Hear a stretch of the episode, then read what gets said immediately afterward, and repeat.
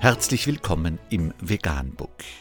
Wir liefern aktuelle Informationen und Beiträge zu den Themen Veganismus, Tier- und Menschenrechte, Klima- und Umweltschutz.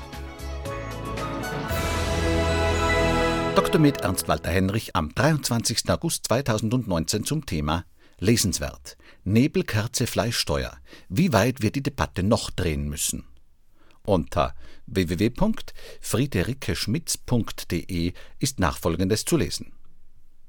In den letzten Wochen wurde die Frage in den Medien rauf und runter diskutiert. Soll für Tierprodukte der erhöhte Mehrwertsteuersatz erhoben werden, anstatt des reduzierten, mit dem sie bisher als Grundnahrungsmittel im Vergleich zu anderen Produkten vergünstigt werden? Natürlich ist es grotesk, dass Fleisch, Milch und Eier steuerlich bevorteilt werden, gegeben wie klar die Belege für ihre Umwelt- und Klimaschädlichkeit schon auf dem Tisch liegen.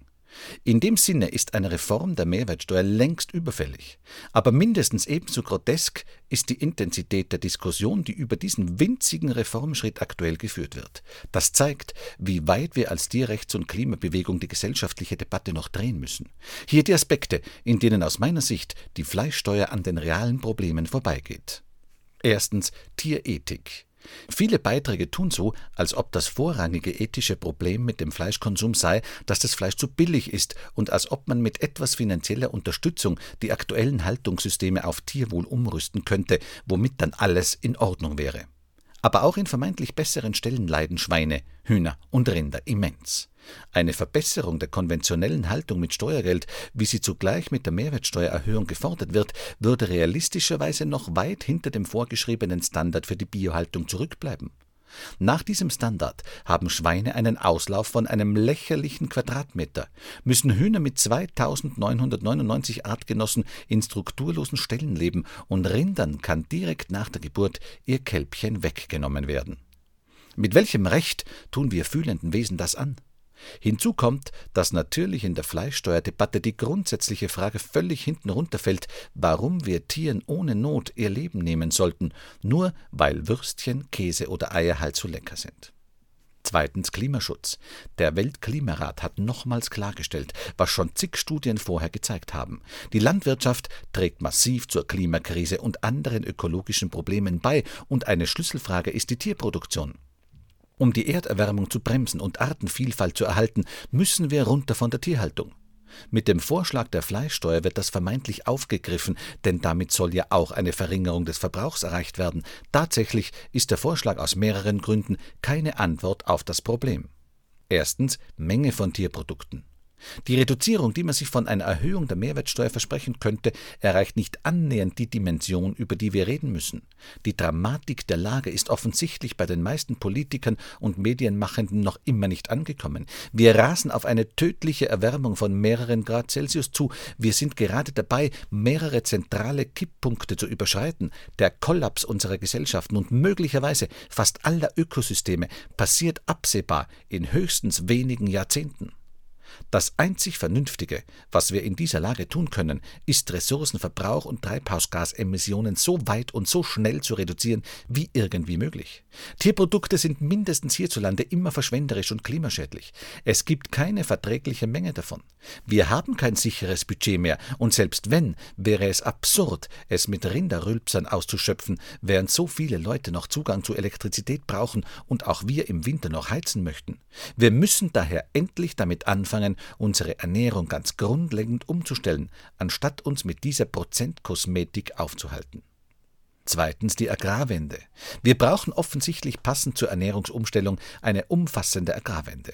Nicht nur um Treibhausgas zu sparen und Flächen für Renaturierung und Einlagerung von Kohlenstoff zu gewinnen, sondern auch um die Landwirtschaft besser auf die unvermeidbaren Klimaänderungen wie zunehmende Dürreperioden anzupassen.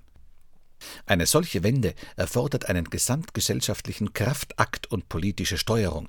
Kleine Preisveränderungen oder etwas Förderung für mehr Tierwohl sind dafür völlig unzureichend. Statt über den Umbau der Tierhaltung müssen wir über deren Abbau reden. Wie können Mastanlagen und Schlachthöfe anders genutzt werden? Was sollten wir am besten mit den Flächen machen, die frei werden, wenn wir keine Futtermittel mehr anbauen müssen? Wie können wir eine gesunde und leckere Ernährung für alle gewährleisten? Wie bringen wir dabei individuelle Freiheit und Vorsorge und Nichtschädigungsprinzipien in Einklang? Welche Entschädigungen und welche alternativen Möglichkeiten bieten wir Landwirten, die bisher mit Tierhaltung und industrieller Landwirtschaft ihren Lebensunterhalt verdient haben? Wie können wir ausreichend viele Menschen in kurzer Zeit in klima- und umweltverträgliche Anbaumethoden schulen? Diese und viele weitere Fragen stellen sich, wenn wir die Notwendigkeit zur grundlegenden Agrarwende ernst nehmen. Fast jeder Kommentar zur Fleischsteuer geht aber an diesen eigentlich relevanten Fragen vorbei. Punkt 3 Instrument Verteuerung. Die Idee, ein schädliches Verhalten dadurch zu reduzieren, dass man es teurer macht, ist geradezu ein Reflex in der Umwelt- und Klimadebatte. Benzin muss teurer werden, Fliegen muss teurer werden oder eben Fleisch muss teurer werden. Natürlich kann eine Verteuerung den gewünschten Effekt haben und die Nachfrage verringern, aber es ist erstens nicht das einzige Mittel und zweitens nicht klarerweise das Beste. Und es ist grundsätzlich unfair, denn es geht davon aus, dass diejenigen am schädlichsten sein dürfen, die am meisten Geld haben. Wenn du es dir leisten kannst, flieg gerne mehrfach im Jahr durch den Globus und futter dich mit Luxussteaks satt. Kein Problem. Es wurde vielfach darauf hingewiesen, dass das Argument der sozialen Gerechtigkeit im Hinblick auf die sogenannte Fleischsteuer wenig Sinn macht. Aber trotzdem ist es richtig, das Grundmodell Schädigungserlaubnis für Geld in Frage zu stellen. Stattdessen müssen wir endlich über andere, sozial gerechtere Weisen der Reduzierung schädlicher Aktivitäten reden. Wenn wir ernsthaft glauben, dass wir alle weniger fliegen oder uns anders ernähren müssen, weil etwas anderes für die Gemeinschaft und die Zukunft schlicht nicht verträglich ist, dann ist doch die naheliegendste Methode, die jeweiligen Güter je Person zu beschränken, anstatt je Geldsumme. Das Konzept heißt Rationierung und wurde in der Vergangenheit in entsprechenden Notsituationen schon oft angewendet, mit offensichtlichen Nachteilen, aber auch vielen Vorteilen. Für mich als Tierrechtlerin macht zwar die Forderung wenig Sinn, dass Fleischkonsum rationiert werden soll, Tiere ohne Not zu töten ist falsch, auch wenn es nur für den vielbeschworenen Sonntagsbraten passiert. Aber für andere Nahrungsmittel, die wir sinnvollerweise nur in sehr begrenztem Maße erzeugen bzw. importieren sollten, bzw. die sehr ressourcenintensiv sind, denken wir an Palmfett oder Kaffee, könnte das Konzept praktikabel sein. Fazit: In jedem Fall ist das die Debatte, die wir eigentlich führen müssten. Wie können wir auf gerechte Weise in kurzer Zeit unsere Wirtschaft und unsere Lebensweise so verändern, dass wir in wenigen Jahren keine Treibhausgase mehr verursachen? Das wird klarerweise nur mit drastischen Reduktionen gehen. Natürlich können wir dabei auch viel gewinnen. Zeit, Gemeinschaft, Lebensqualität. Wenn allerdings weiter ständig so getan wird, als würde die Welt untergehen, wenn wir nicht mehr alle zumindest bei gut gefülltem Geldbeutel Steak futtern und durch die Gegend fliegen können, dann geht sie wirklich unter. Aus meiner Sicht sind wir als Tierrechts- und Klimabewegung gefordert, an dieser Stelle die Debatte wesentliche Schritte weiterzudrehen. Anmerkung ich sehe das genauso wie die Autorin, allerdings halte ich nichts von einer Rationierung von Fleisch, das aus zwei Gründen. Erstens, Tierprodukte stammen immer aus einem Verbrechen, und Verbrechen werden nicht dadurch erträglicher, dass man sie rationiert. Zweitens, wenn die Welt nicht konsequent vegan wird, dann wird eine Katastrophe die unvermeidbare Folge sein. Die Welt wird aber nicht vegan werden, weil der Mehrheit der Menschen die notwendige Intelligenz und oder Empathie fehlen. Vegan die gesündeste Ernährung und ihre Auswirkungen auf Klima und Umwelt, Tier- und Menschenrechte. Mehr unter www.provegan.info.